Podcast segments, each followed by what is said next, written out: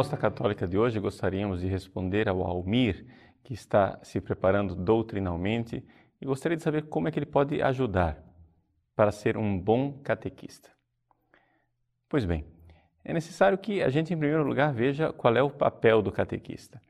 Se nós olharmos o nosso Código de Direito Canônico, nós iremos notar que o catequista, em primeiro lugar, é o pároco. É importante nós compreendermos que o catequista é o sacerdote.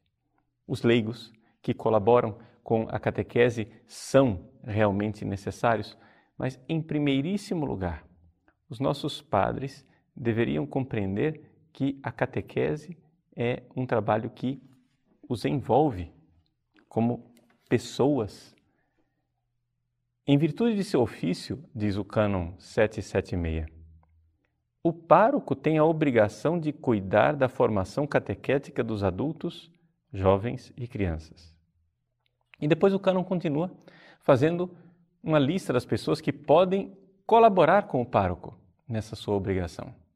Ou seja, os outros clérigos, padres e diáconos que trabalham na paróquia. Em segundo lugar, os religiosos, irmãs e irmãos que estão na paróquia. E, em terceiro lugar, os leigos que tenham a competência para isso. É interessante isto eu digo para valorizar o trabalho dos catequistas e não para deixá-los de lado. É como se eu dissesse assim: veja, quem que deve celebrar missa? É o padre. Agora, já que o padre não dá conta de atender todas as comunidades, então nós temos um ministério importante dentro da igreja que são os ministros extraordinários da comunhão eucarística, que então distribuem a comunhão na ausência do sacerdote, já que ele não pode estar em todos os lugares.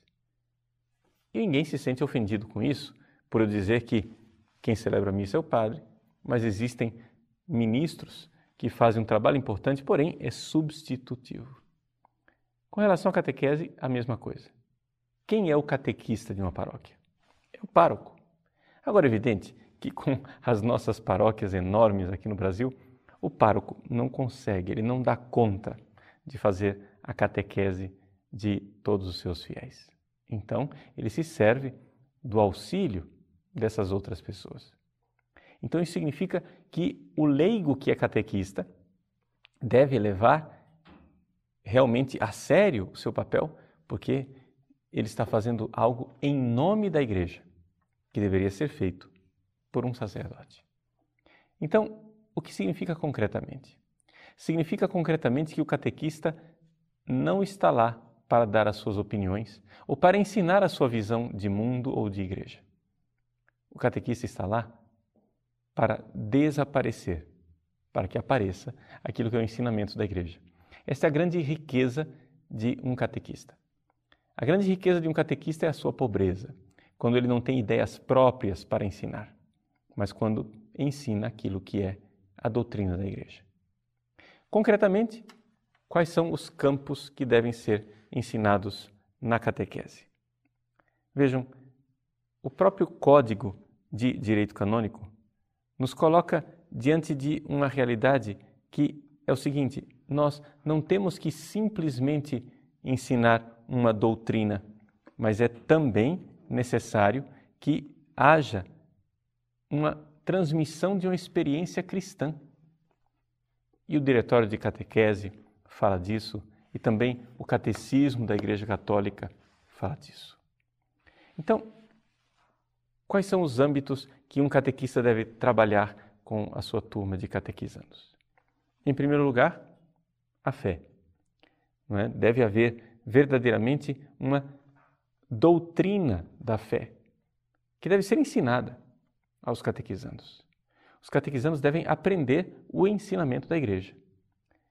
Mas isso significa que o catequista deve estudar. Não existe a ciência infusa. Né? nesse campo você precisa realmente compreender que o grande instrumento do catequista é o catecismo da Igreja Católica. O Papa João Paulo II, quando nos deu esse catecismo, ele fez um apelo aos pastores da igreja, ou seja, aos bispos e sacerdotes, dizendo assim: Peço, portanto, isso aqui é a Constituição Apostólica com que ele promulgou o catecismo.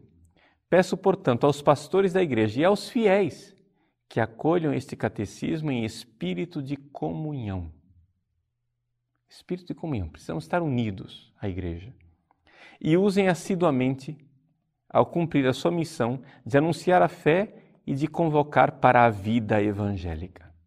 Então, fé e vida, aí juntos. O Papa, então, diz: usem o catecismo com frequência. Você que é catequista deve ter o catecismo como o seu livro, onde você aprende a posição da igreja e não as suas opiniões. Então, para que você transmita, estudo pessoal.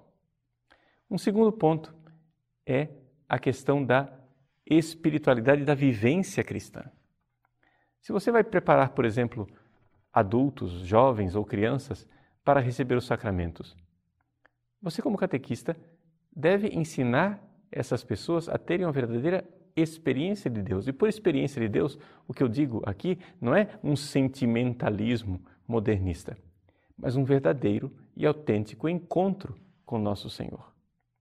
Se você vai preparar crianças para a primeira comunhão, você deveria, como catequista, levá-las para a igreja para fazer adoração, para que essas crianças tenham um relacionamento com Jesus sacramentado e que não seja a primeira vez que elas falam com Jesus o dia da sua primeira comunhão.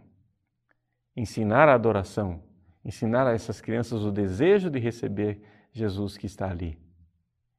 Mas para que você faça isso, você também deve ser um adorador, não é verdade? Se você está preparando jovens para a crisma, você não pode esperar o dia da crisma para finalmente o jovem receber o Espírito Santo.